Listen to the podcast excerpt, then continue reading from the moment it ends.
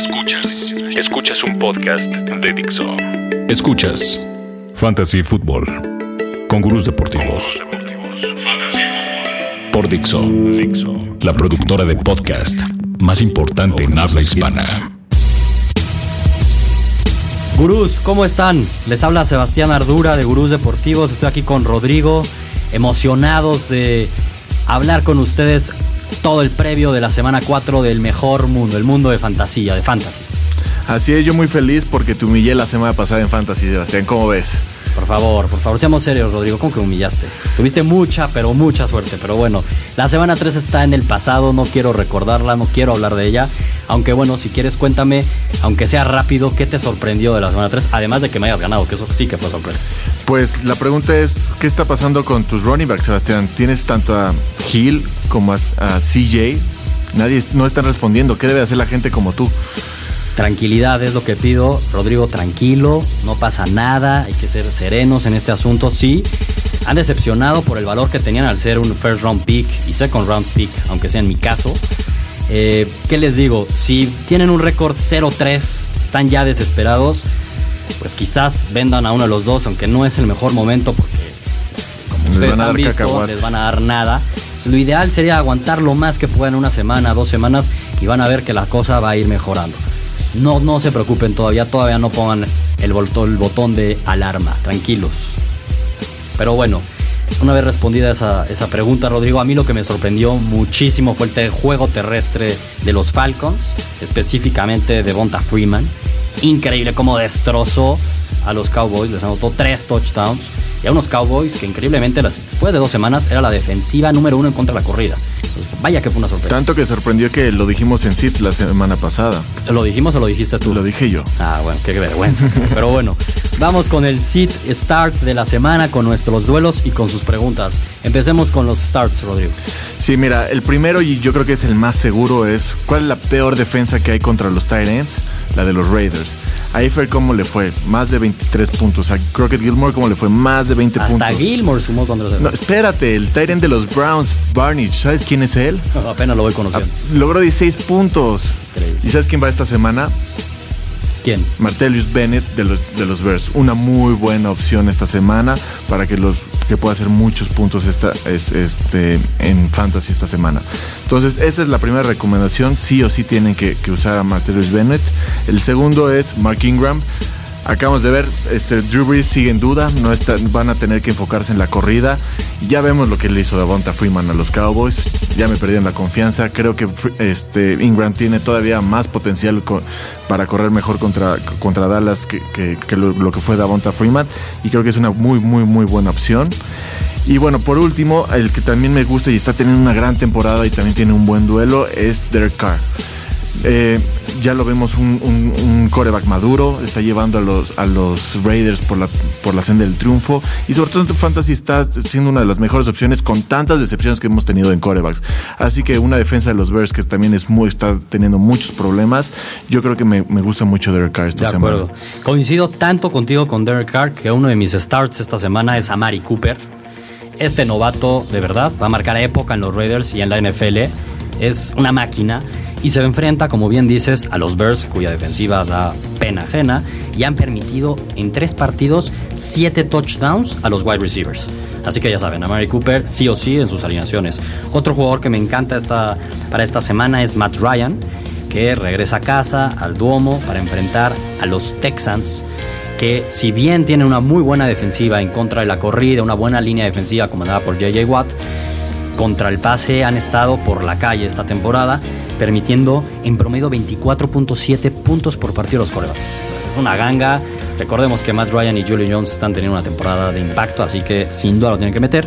Y por último, a Carlos Williams. Carlitos Williams, este novato de los Bills, que es prácticamente un hecho que va a salir de titular para enfrentar a los Giants debido a la lesión de LeSean McCoy. Ya sabemos que a Rex Ryan y a estos Bills les gusta correr, correr y correr. Y este novato lo sabe ser mejor que nadie. Se los digo yo, que lo viví en carne propia contra- con- cuando le metió esa anotación a los Dolphins la semana pasada. Así que también metan a Carlos Williams. Sí, de acuerdo. Carlos Williams es el waiver de la semana. Tienen que ir por él sí o sí. Si no tienen running backs, háganlo. De acuerdo. Ahora, ¿qué jugadores debemos de mandar a la banca o considerarlo al menos? Pues de inicio, ¿Qué pasa cuando es Monday Night Football y juegas en Seattle? Uy, no, no alineas a ninguno. Paliza segura. De hecho, la NFL ya no quería tener este, eh, partidos en prime time porque siempre es una paliza. Y aparte va contra Detroit, que tiene uno de los corebacks que más nos ha decepcionado esta temporada con Matthew Stafford. De acuerdo, pobre Megatron. Pobre Megatron, Matthew Stafford está teniendo una de sus peores temporadas, uno de los peores inicios hay que ya no confiar en él, está perjudicando a todo el equipo y ya hay problemas el equipo, como lo hemos hablado últimamente. Así que no, no lo usen, no lo usen para nada. El segundo es Todd Gurley, Todd Gurley, el running back de los Rams, el novato, el que todo el mundo cree que va a salvar sus temporadas. Téngale paciencia, todavía no es momento, está en su segundo partido y aparte se enfrenta a una defensa de los Cardinals que realmente es muy difícil contra la corrida. Y por último, el Tyrant de los Vikings, el Reno Rudolph. Esta semana va contra la defensa de los, Broncos de Denver, que no han aceptado ningún touchdown contra Tyrants. Así que, aparte, Bridgewater no está jugando tan bien como esperemos y sabemos que todo se está enfocando en Adrian Peterson, por lo que tengan mucho cuidado con Rudolph. De acuerdo contigo con las, las tres recomendaciones de dejar en la banca. Me sumo a la última tuya del Tyrant Rudolph de los Vikings y, y, les pregunto, ¿saben cuál es el único equipo que ha permitido sumar en promedio menos de 10 puntos a los wide receivers? Los Broncos. Como bien dices, la defensiva de Denver está jugando por nota. Así que si tienen a Mike Wallace, también déjelo bien guardadito en su banca. No creo que vaya a tener un muy buen día contra esta secundaria. Sí, Bridgewater no está siendo capaz esta, esta temporada. De acuerdo, y es un muy mal macho. Sí. Otro jugador que lo vimos el jueves por la noche. Los dueños de este jugador seguramente gritaban enojadísimos cuando vieron a Andre Williams anotar un touchdown, cuando veían a Chamberlain jugar y jugar. Así es, Rashad Jennings, ahí sí alarma, si eres el dueño del Rashad Jennings, híjole, estás en una muy mal situación. Y esta semana juegan contra los Bills. Que los Bills solamente han permitido un touchdown por tierra esta temporada, así que a Rashad Jennings déjenlo bien guardadito.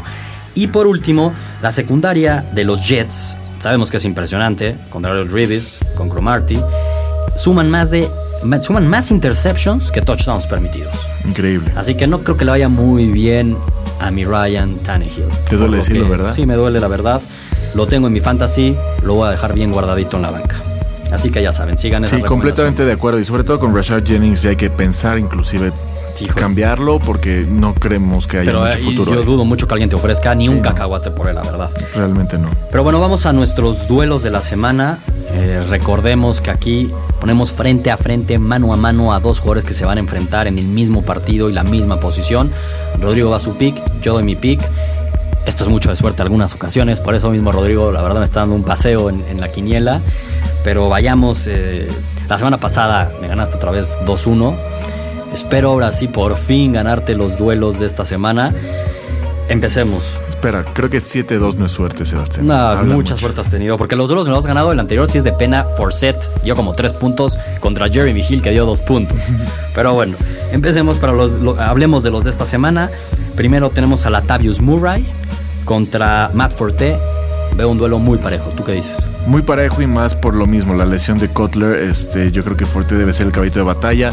Están limpiando la casa, es todo lo que está pasando en Chicago, pero pues necesitan empezar a ganar y cómo es la mejor forma teniendo posición del balón, controlando el juego y Forte debe ser su única arma, con Jeffrey también lastimado.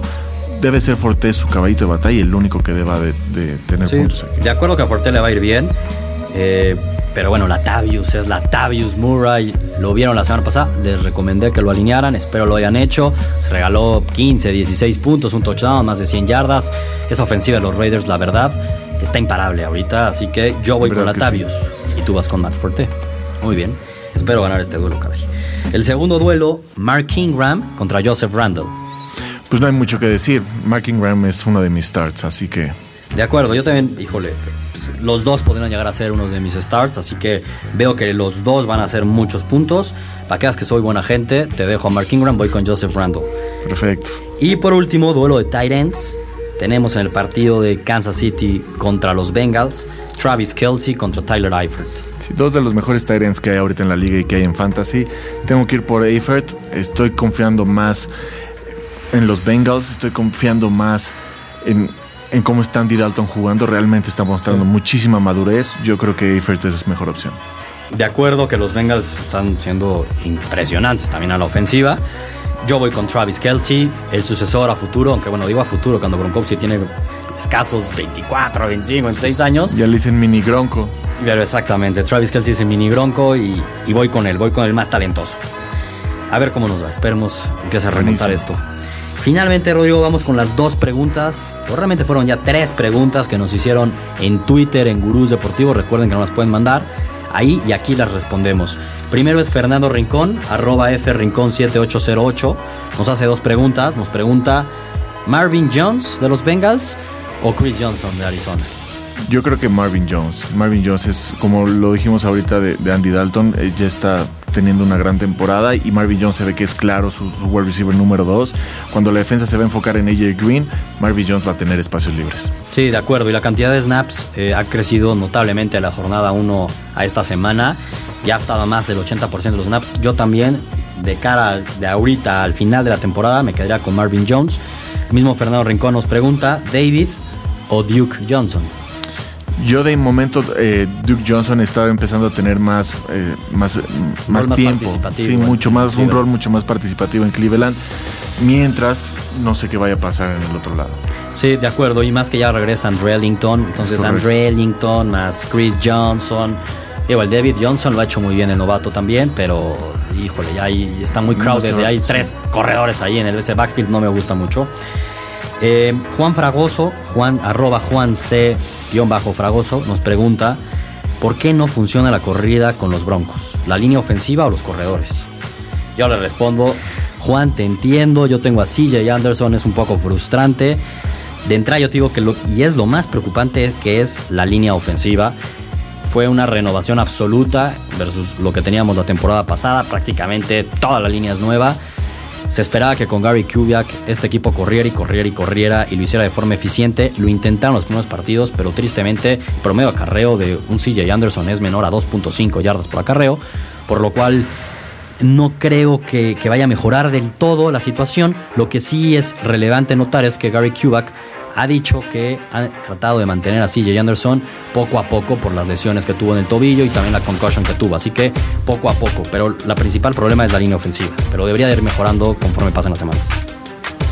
Francisco Lugo, arroba punch guion bajo, nos pregunta, ¿debo de dejar a Antonio Brown como receptor titular aún sin Big Ben? Sí, sin duda. Esto, Antonio Brown es el mejor wide receiver de la liga, lo, lo dijimos la semana pasada no esperes que tenga la misma, la misma participación como todas las semanas, no esperes 25 o 30 puntos que la rompa semana a semana, pero va a ser de todos modos de los mejores wide receivers de la liga. Sí, de acuerdo, es una pena para los dueños de Antonio Brown. Ya no esperen los números, como dices, 20, 25, 30 puntos que a veces daba. Ya seguramente sí logrará 100 yardas, a veces un touchdown, va a estar un poco menor, pero aún así, como bien dice Rodrigo, va a ser top 5 probablemente siempre. Seguro. Y esperar que Big Ben se recupere en cuatro semanas y no en seis, como prácticamente es un hecho que va a ser seis. Pues bueno, gurús, esas fueron las preguntas. Aquí están nuestras respuestas, ya saben, arroba gurús deportivos nos mandan sus preguntas, nosotros las respondemos para que así puedan ganar en sus ligas. Esto fue todo esta semana.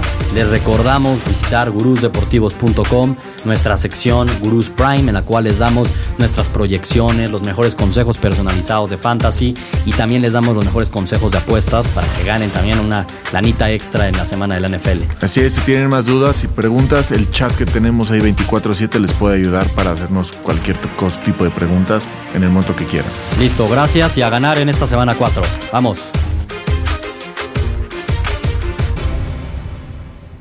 Dixo presentó Fantasy Football con gurús deportivos.